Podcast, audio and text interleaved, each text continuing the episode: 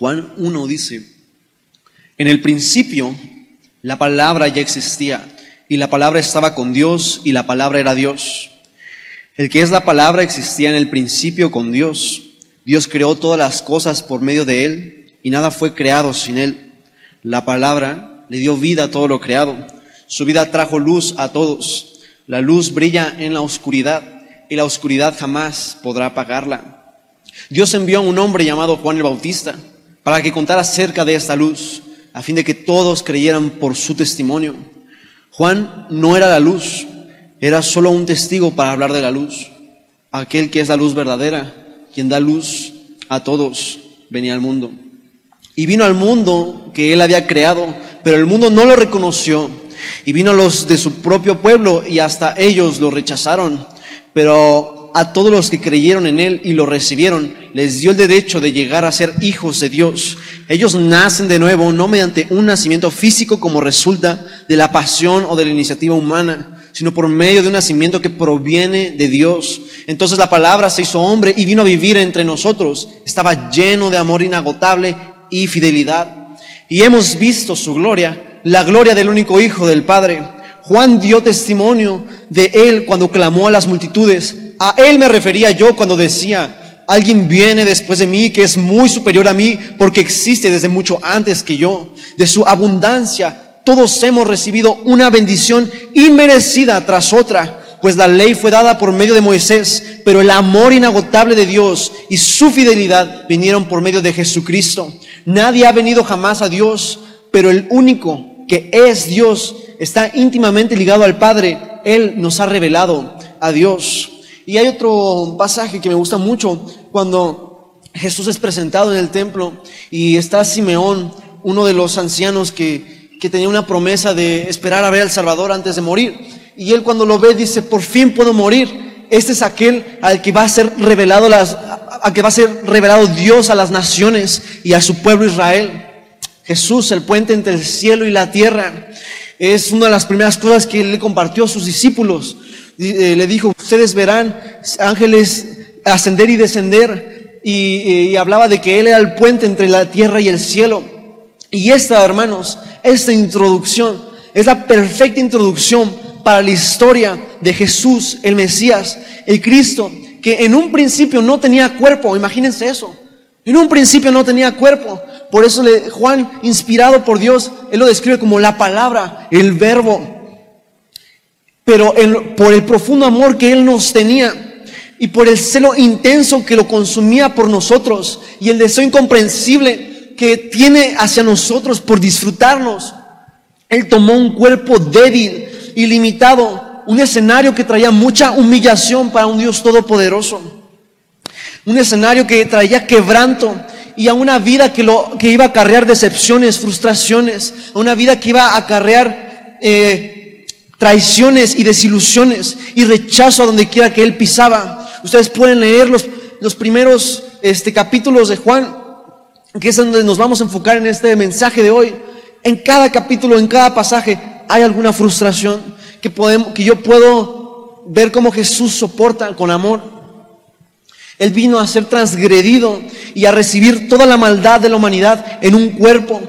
Él abandonó él abandonó su lugar celestial y decidió que su último, su último acompañante en su muerte fuera el mismo, el mismo abandono, el mismo rechazo por la humanidad y por Dios.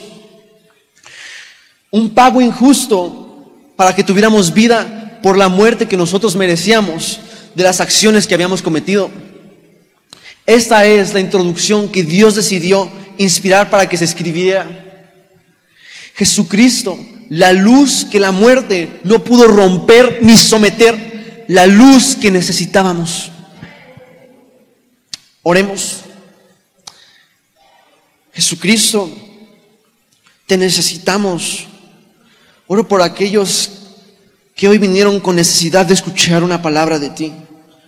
Por aquellos que vinieron sedientos de ti, en oscuridad. Que vienen, Señor, cargando con cosas que hace que fragmenten su corazón.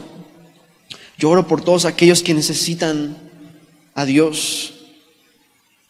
Que hoy, Señor, puedas traer luz a sus vidas, vida eterna a través de estas palabras. Y que no, y que no me dejes hablar con intelecto, que no me dejes hablar con palabras rimbombantes, no me dejes hablar con mis palabras, Señor. Habla lo que tengas que decir, interrúmpeme lo que tengas que interrumpir. Y ayúdame a compartir este mensaje con amor y humildad. En el nombre de Jesús. Amén.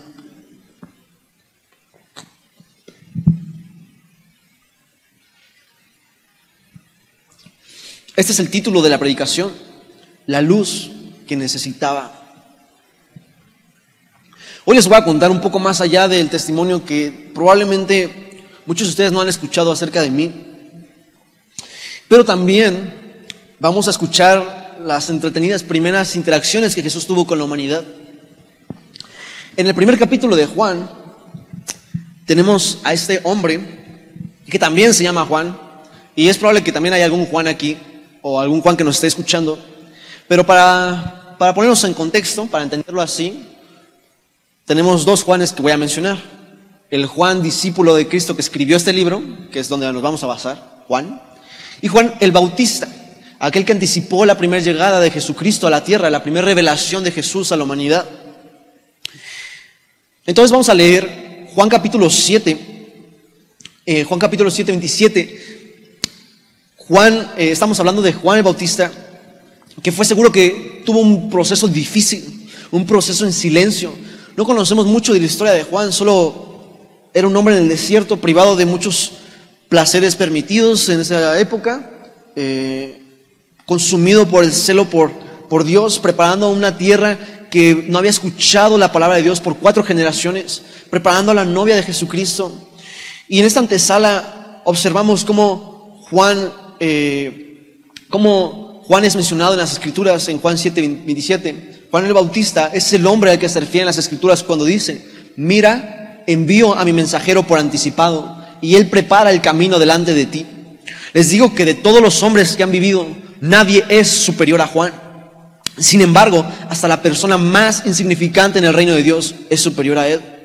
Cuando oyeron esto, todos, repita después de mí, todos hasta los cobradores de impuestos, que eran de las personas más, no sé qué palabra usar para no ofender a nadie, voy a decir lacras, que había en ese momento, lacras, rateras, no sé cómo lo quiera mencionar.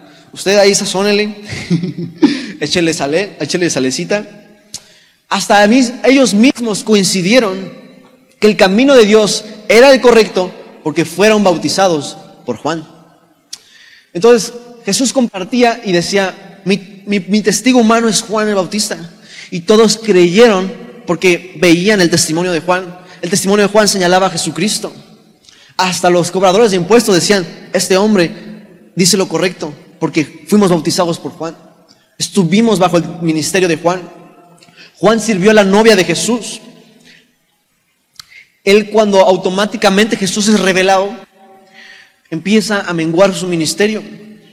Él incluso cuando Jesús pasa, Él está con sus discípulos. Instantáneamente les dice a sus discípulos, hey, eh, sé que se sienten muy tranquilos conmigo, pero ese hombre que está ahí, con ese hombre sentirán fuego. El hombre de ahí, con ese aspecto humilde y común, es el amor inagotable de Dios hecho carne. Ni siquiera me atrevo a servirle como esclavo. El ministerio de Juan el Bautista dio testimonio de Jesucristo para que las personas más pecadoras, como un cobrador de impuestos, lo pudieran reconocer. Oye Fabricio, pero a través nos dijiste que un ministerio se medía por, no se medía por los grandes mensajes que, que se daban o por las, los sermones o las canciones que se tocaban en ese ministerio. Tú nos dijiste que se medía por los discípulos que tenía eh, o que producía ese ministerio. Entonces Juan perdió la unción porque empezó a perder sus discípulos. Eso es exactamente incorrecto. Un ministerio sí no se mide por la calidad del mensaje o del rating que tenga YouTube. No se mide por el nivel de asistentes que tenga.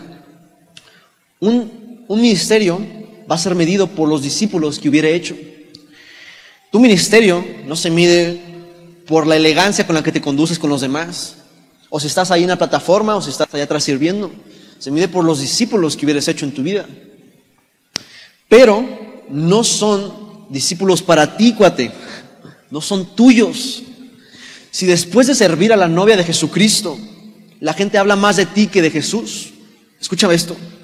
Si después de servir a la novia de Jesús, la novia habla más de ti que de él, tú no estás sirviendo a la novia de tu amigo, tú se la estás compitiendo. Juan 3:27 dice, Juan respondiendo cuando le dicen, ¿por qué estás perdiendo tantos discípulos? ¿No ves que ya están yendo todos a ser bautizados por los discípulos de Jesús? Juan le responde, nadie puede recibir nada a menos que Dios se lo conceda desde el cielo. Ustedes saben que les dije claramente que yo no soy el Mesías, yo solo estoy aquí para prepararle el camino a Él. Él es el novio que se casa con la novia. Y el amigo del novio simplemente se alegra de poder estar al lado del novio y oír sus votos. Eso me gustó mucho de, la boda de ayer de, de una persona que estuvo aquí. Él estaba haciendo sus votos y su amigo estaba aquí sirviendo el vino para la Santa Cena. Qué padre. Por lo tanto, oír que Él tiene éxito me llena de alegría. Él debe tener cada vez más importancia y yo menos. En 2 de Corintios 4, 5, Pablo dice, como ven, no andamos predicando acerca de nosotros mismos, predicamos que Jesucristo es Señor. Y nosotros somos siervos de ustedes por causa de Cristo. El ministerio no es una plataforma para hacernos importantes. Decía alguna vez una persona que el problema de nuestra época es que la gente ya no quiere ser útil, sino importante. El ministerio es una plataforma para ejercer el primer mandamiento y la gran comisión.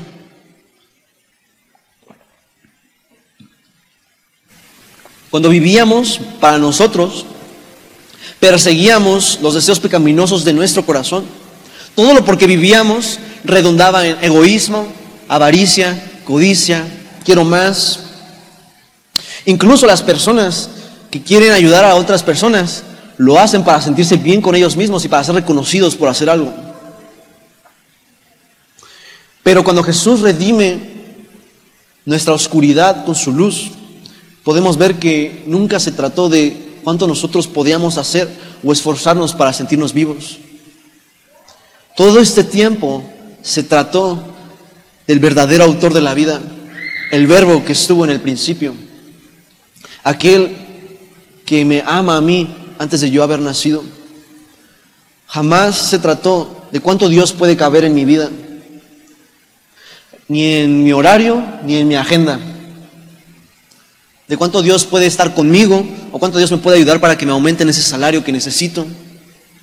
Jamás se trató de cuánto Él podía estar ahí para nosotros. Siempre fue de Él incluyéndonos en su plan, no nosotros incluyéndolos en nuestra vida. Dice Jesús, ciertamente yo soy la vid, ustedes son las ramas, los que permanecen en mí y yo en ellos producirán mucho fruto, porque separados de mí, ¿qué dice? Nada pueden hacer. Claro que podemos hacer cosas, Fabricio. ¿No ves a esos que son supermillonarios? A esa persona que está descubriendo vacunas, a esa persona que está haciendo un bien social ayudando a los pobres. Claro que podemos hacer cosas sin Dios. Pero todo eso sin Dios jamás trasciende hasta que terminas tu vida. Alguien me ha llegado a decir,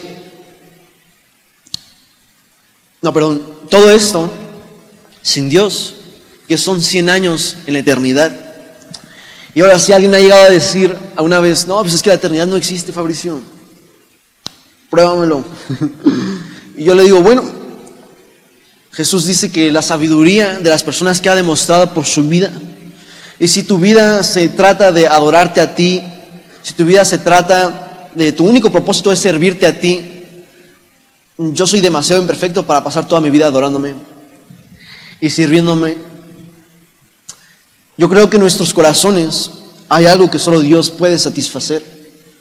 Es un anhelo por pasar la eternidad con Él. Cuando empiezas a preguntarme cómo Jesús me ve a mí, cuando te empiezas a preguntar cómo Jesús me ve, ¿qué piensa cuando Él llama mi nombre? ¿Qué piensa cuando Él llama mi nombre?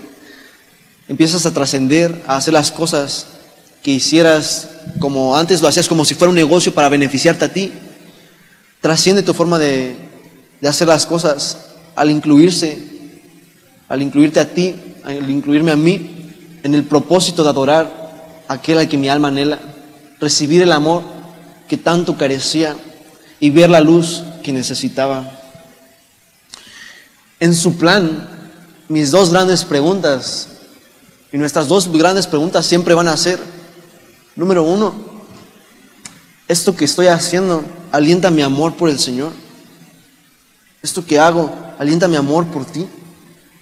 Ser grande delante de Dios es amar a Jesucristo.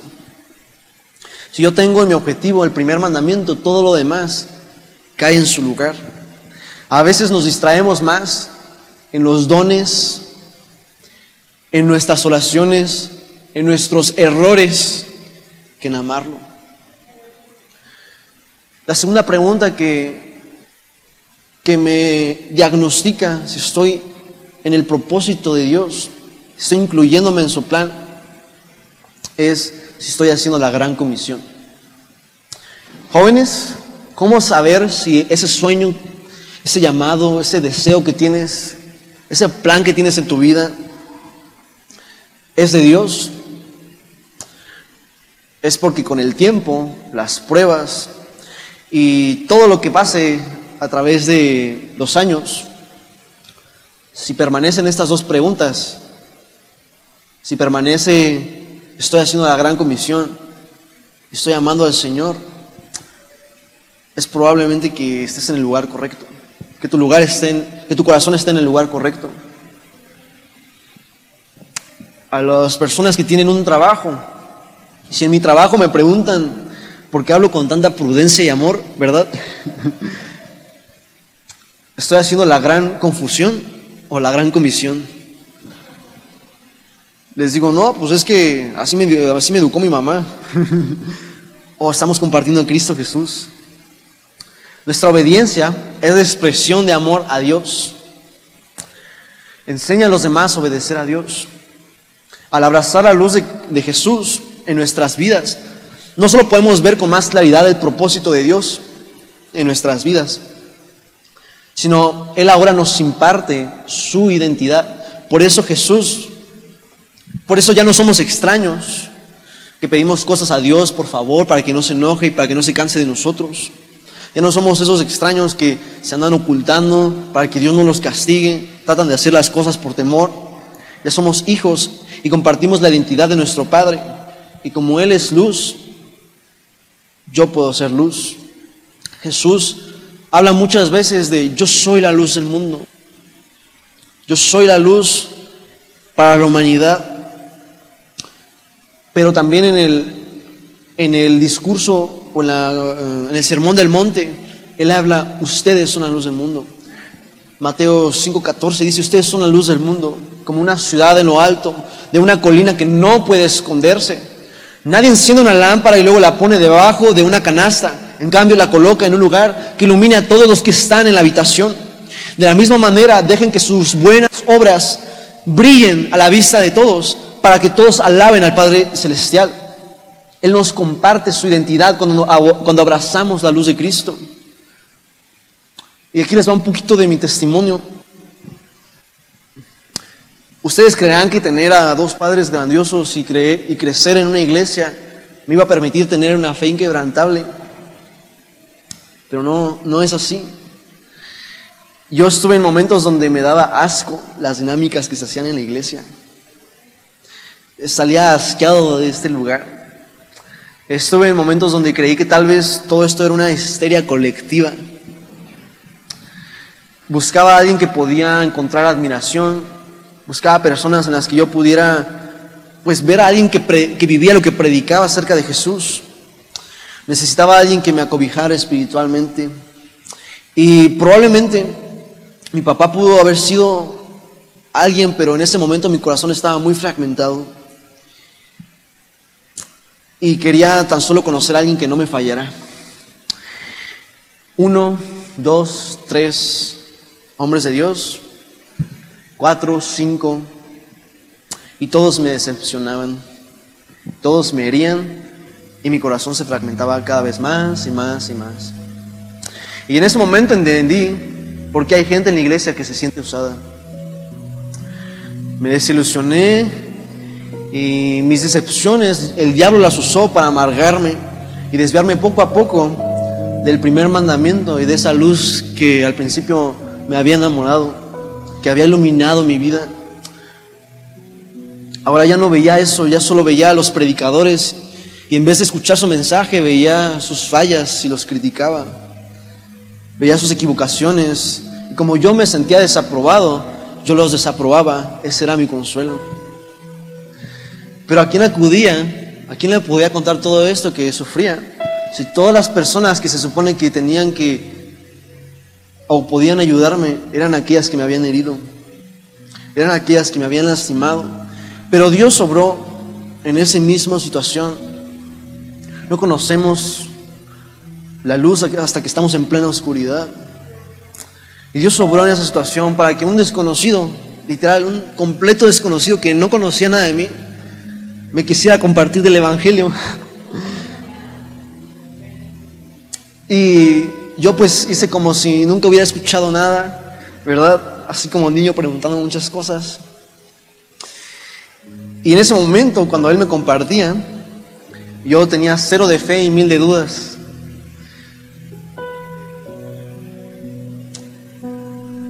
Pero al principio, no sé, solo quería como pues escuchar qué me decía, a ver qué me dices tú, evaluar tu método de evangelio, ¿verdad? A ver si es tan bueno. Pero conforme fueron pasando las horas, sus palabras empezaron a sacudir mi corazón lentamente, empezaron a sacudir mi corazón y tenía sed en el desierto. Me sentía como si quería correr, pero no podía, no sabía dónde correr, no veía dónde estaba corriendo. Mi mente estaba saturada de mentiras, mentiras provocadas por heridas tal vez. No hubo un cambio en la noche a la mañana, eso no me pasó a mí, pero las palabras que esta persona me compartió empezaron a penetrar dentro de mí y Dios empezó a sanar y a sanar mi corazón. No entendí la gracia hasta que me sentí en esa oscuridad y ahora ya no quería regresar. No entiendo todo lo que pasó y aún no entiendo todo, pero ahora sé que puedo ver que Jesús es la luz que necesitaba. Teniendo la luz, hermanos, no olvidemos que somos vasijas frágiles. En cualquier momento nos podemos equivocar, en cualquier momento nos podemos caer. Aquel que se llamaba Roca trató de esquivar y cayó. Si no, pregúntenle a Pedro, estaba hablando de él. Si no falláramos, el poder de Dios no podría actuar sobre nosotros. Pablo menciona, ahora que tenemos esta luz que brilla en nuestro corazón, pero nosotros mismos somos como frágiles vasijas de barro que contienen este gran tesoro. Esto deja bien en claro que nuestro gran poder proviene de Dios y no de nosotros mismos. Por todos lados nos presionan las dificultades. Somos perseguidos pero nunca abandonados por Dios. Somos derribados pero nunca destruidos. Y mediante el sufrimiento nuestro cuerpo sigue participando en la muerte de Jesucristo. Para que la vida de Jesús también pueda verse en nuestro cuerpo. Si te quieres salir de la iglesia porque alguien te lastimó, Pregúntale a Jesús cuántas personas, desde Juan 5 a Juan 7, dos capítulos, cuántas personas lo abandonaron. Jesús una vez estaba predicando y la gente empezó a murmurar de él y decía, ¿quién es este José, el hijo de José? Si nosotros lo vimos crecer, ¿cómo puede ser hijo de Dios? Esas palabras que dice son tan difíciles de entender, son tan difíciles de seguir. Y la gente que estaba ahí lo abandonó se fue. Empezaron a ir unos, luego otros, otros. A tal punto, dice, que Jesús volteó a sus discípulos y les dijo, ¿ustedes también me van a abandonar? ¿Ustedes también se van a ir? Dígame cualquiera, ¿quién no se desanimaría con aquello que Jesús padeció? Dos capítulos. Ni siquiera sus hermanos creían en Él y se burlaban de Él, su propia familia. Jesús experimentó cosas que a nosotros parece que son únicas, pero no, Jesús no es extraño a lo que te sucede. Muchos decían que tenía un demonio y lo intentaron apedrear.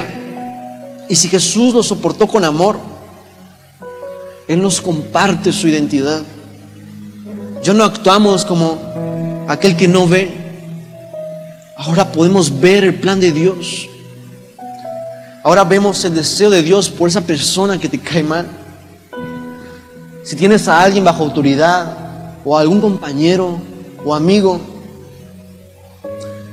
a veces nosotros nos sentimos con la capacidad de meterles juicio cuando nos decepcionan. Si alguien te ha decepcionado, es muy probablemente que lo juzgaste. Te falló, sí. Pero nosotros también podemos fallar. Si tú nada más metes reprimenda y castigo a la persona que te falló, es como si metieras esta pastilla.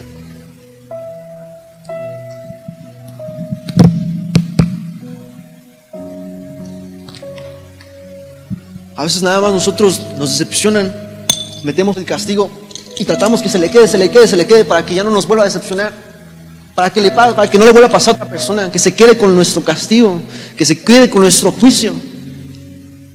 Hay personas que nos fallan y decimos, ¿por qué fuiste así? Y nada más lo dejamos así, así, así, así. Y la persona se queda cargando con esto. A veces, incluso la persona que lleva cargando este tropezón que le metimos, no sabemos lo que está pasando. No sabemos si falló porque seguramente está luchando con algo, su vida, con su identidad. Cuando Jesús corregía a aquellos que le habían fallado, Él los afirmaba. En Apocalipsis 2.2 habla a la iglesia y dice, yo sé lo que tú haces. Él comienza afirmando, he visto tu arduo trabajo y tu paciencia con la perseverancia. Sé que no toleras a la gente malvada. Has puesto a prueba las pretensiones de esos que decían ser apóstoles, pero no lo son. Has descubierto que son mentirosos has sufrido por mi nombre con paciencia sin darte por vencido. Lo afirma, lo afirma.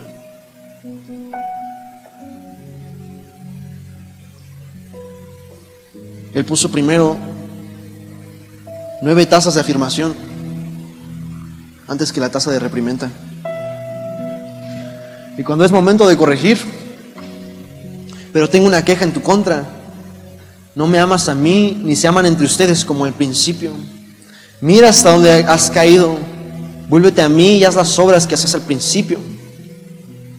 Si no te arrepientes, vendré y quitaré tu candelabro de las siete iglesias. Nueve tazas de afirmación, una de reprimenda. Son palabras que tienen efecto en la vida de alguien. No lo dejas destruido y con esta cosa que le dejaste allí. Son palabras que tienen efecto en la vida de la persona. Y yo me he equivocado mucho en esto.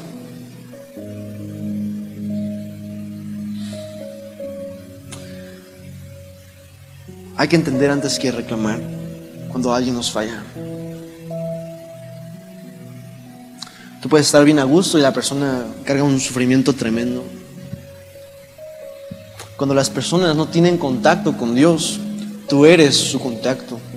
Y esa persona bien puede cerrarse contigo porque la trataste como si fuera un negocio, en vez de tratarla como la novia de tu amigo.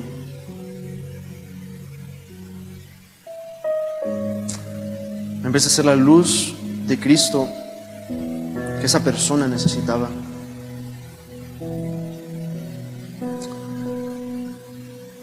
Otra vez Jesús les habló diciendo, yo soy la luz del mundo.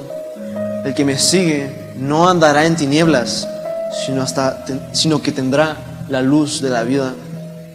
Si Jesús, hermanos, no dirige nuestros pasos, estamos naufragando en un quebranto sin confianza, una humillación sin exaltación, muerte sin resurrección, y en una terrible y amarga noche con nuestras heridas. Pónganse de pie, por favor.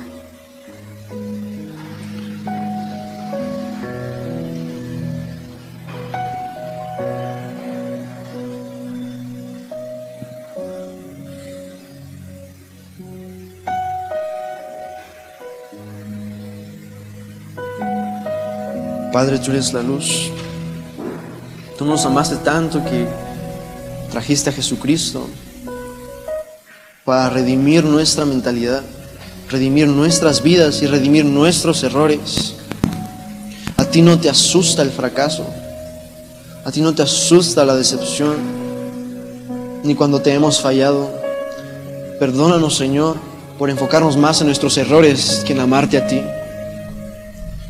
Perdónanos, Señor, por tratar a los demás con la oscuridad con la que tú no nos has tratado. Ayúdanos a abrazar la misericordia que recibimos de ti. Ayúdanos a abrazar la luz de Jesucristo, la luz del mundo que viene a compartirnos su identidad. Y ahora ya no somos esclavos de la oscuridad, ya no somos siervos por temor, ya somos hijos de luz, caminamos en la luz. Juan 12, 44, Jesús le dijo a la multitud, si confían en mí, no confían solo en mí, sino también en Dios que me envió.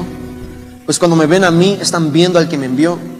Yo he venido como una luz para brillar en este mundo de oscuridad, a fin de que todos los que pongan su confianza en mí no queden más en tinieblas.